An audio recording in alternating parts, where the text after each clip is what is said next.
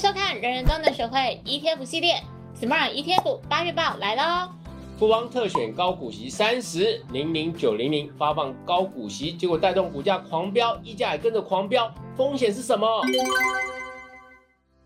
通哥，我要跟你分享一个我买贵东西的故事，你只有买贵，就是很多次啊，但这个我印象很深。反正就是有一年我去上海的时候，然后就看到那个暖手宝，然后我想说，嗯，如果是人民币十五块以下，我就要买。就真的我一问，他就说啊，这个十五块，我想说哇，太刚好了吧，我就买了。嗯，然后到了下个刚刚去的时候，我又看到了一样的暖手宝，嗯我说老板这多少钱？他说三个十五。你干嘛特别卷舌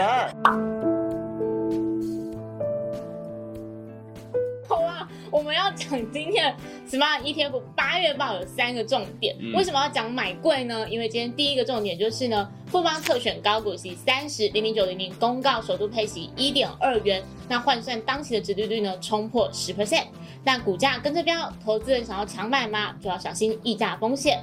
第二个重点呢是八月除夕的旺季到喽，人气的 ETF 零零八七八、零零八八一跟零零八九一都要发钱喽。第三个重点，ETF 绩效排行榜，联准会释出鸽派讯号，七月美国科技股大翻身，八月就是进入了 ETF 的除权息旺季。那拥有将近二十万股民的富邦特选高股息三十零零九零零，也要在这一次八月就是首度进行上市以来的配息。那这次它的配息呢，可以说是全市场人都在关注，因为零零九零零的配息金额高达一点二元。如果我们以八月一号它公告配息金额当天的收盘价一点七四元换算，不能讲一点七四，再给我一次机会。好，不要。行。公告配息金额当天的收盘价十一点七四元换算，当期的殖利率竟然高达十点二二 percent。它预计在八月十六日除息，投资人大约在一个月后，也就是九月十九号可以收到实际的股息。因为呢，它是一档季配息型的 ETF，一年配息四次。其中一次就配了这么高的股息，换算当期折利率有这么的高，所以吸引了大量投资人的捧场。下一张图卡，我动作很多哎。就在零零九零零宣布配息的隔天，也就是八月二号，大盘呢大跌了两百三十四点，跌幅一点五六 percent。在一片惨绿的状况之下，零零九零零居然逆势大涨了七点六四 percent 收盘。甚至呢，一开盘还差点就冲上了涨停板，涨幅惊人以外，成交量更是暴涨到九万五千张左右，相比前一天四千六百多张的成交量，大概是二十倍。看到零零九零零这么火热的行情，可能不少的投资人也会心动。但我们要提醒，零零九零零大涨的行情之下，隐藏的其实是大幅的溢价风险。让悠悠先来帮大家上一堂 ETF 小教室，了解什么是溢价风险。关于 ETF 呢，其实它有两种关键价格，一个是净值跟市价。所谓的净值是用 ETF 持有的总资产价值换算出来的，代表的是 ETF 每一股的真实价值。举例来说，如果 ETF 持有的成分股总市价加起来是一亿元，然后 ETF 发行的总股数是一千万股的话，那么 ETF 的每股净值就是十元。市价只是我们在市场上交易 ETF 的价格。例如，零零九零零在八月二日的收盘价是十二点六四元，那这个就是零零九零零的市价。在一般状况下，ETF 的净值跟市价会很接近，但有一些些的差距，而这个净值和市价之间的差距就称之为折溢价。当净值高过于市价，就是折价。简单理解，就是原本价值比较高的东西，现在在市场上被打折交易。如果一档 ETF 的净值是十五元，但现在市价只有十四元，那就是折价了。反过来说，当市价高于净值的时候，就是溢价。例如，一档 ETF 净值是十五元，市场交易的价格却是十六元，就代表这档 ETF 处于溢价。因为我想问你一个问题：同样的暖手宝，为什么你要买一个十五块人民币的东西，而不买三个十五块？我不能理解啊！我当时年轻不懂世事啊！你快点念脚本。我吃了，我吃了。对投资人来说，你啊是我，对不起。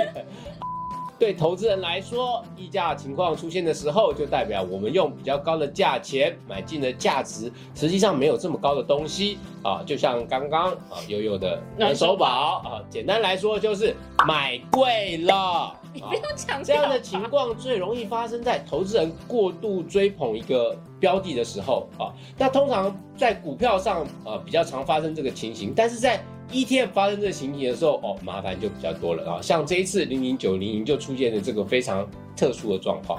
我们来帮大家解释一下当天的状况啊，就是在八月二号的时候呢，零零九零零股价高涨，收在十二点六四元。那因为就是前一天它公布了股息的政策，就当天在市场上的实际交易价格就剧烈反应。可是实际上呢？这一天它的净值只有十一点六七元，所以这是一个非常明显的溢价，而且这个溢价率呢高达八点三一趴。也就是说，如果比起零零九零零本身的价值，投资人还花了多八点三一趴的金额买进。那在此之前，其实我们去看长期来说，零零九零零的净值跟市价差异都不大，因为净值跟市价差异不大才是 ETF 的一个常态状况。那这边也要特别提醒投资人一点，就是股票的净值观念啊，跟 ETF 的净值观念是非常不一样的啊。在 ETF 上面，净值跟市价的要接近，这才是一个比较常态的状态。在高溢价的时候买进 ETF，它的风险就在于溢价最终会收敛，市价跟净值呢最终会互相贴近。如果净值它没有成长的话，市价当然就会下跌贴近它。就算呢净值增加，但因为市价已经先起涨了，所以之后市价也恐怕无法再往上走。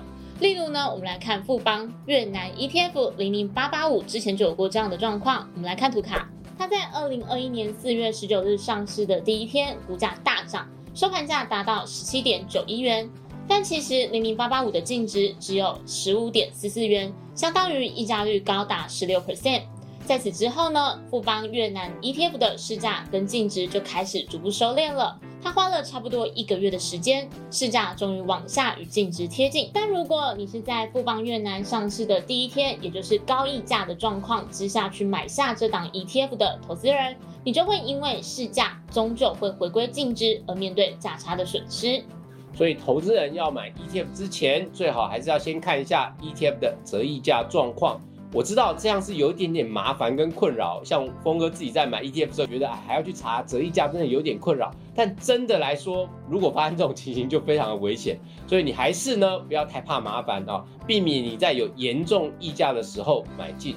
那在开盘时间呢，你想要知道各档 ETF 的即时折溢价状况，建议大家可以看证交所的基本市况报道网站啊，参考网站中的 ETF 的预估折溢价幅度，就可以知道。当下 ETF 的折溢价状况，那折溢价幅度呢，当然是越小越好。另外，各发行公司的 ETF 呢，他们也会针对这个来做网页啊，做及时的折溢价资讯状况，所以大家也可以参考。我们关心完富邦特选高股息三十零零九零零的配息状况和溢价风险之后，我们接着来看八月有哪些 ETF 要出息。直接来看图卡，在股票 ETF 部分，八月有不少高人气 ETF 要出息。除了零零九零零之外，包含季配息的中信关键半导体零零八九一，配息零点二六元，当期的配息率为二点二四 percent。另外还有国泰永续高股息零零八七八，配息零点二八元，维持跟前次配息零点三二元差不多的水准，当期配息率一点六七 percent。另外还有中信小资高价三十零零八九四，元大 US 高息特别股零零七七一。半年配的则有国泰台湾五 G Plus 零零八八一，以及国泰股利精选三十零零七零一以上七档股票 ETF，全部都会在八月十六日除息。债券 ETF 则有二十七档，预计要在八月除息。就当期配息率来看，共有十二档超过一 percent。以季配息的来看，最高的是群益七 Plus 中国正金债零零七九四 B，达到一点五一 percent。三年配最高的则是富邦中国政策债零零七一八 B，当期的配息率达到二点零三 percent。最后，我们来看七月份 ETF 的绩效排行榜，在这个月表现最好的前十名 ETF 有不少科技的题材。七月份表现突出的都是美国科技股题材 ETF 啊，包括半导体、洁净能源、电动车等科技主题的 ETF 都在前十名的榜单中。报酬率最高的是富邦 Nasdaq 正二零零六七零 L，然后七月的单月报酬率高达二十五趴。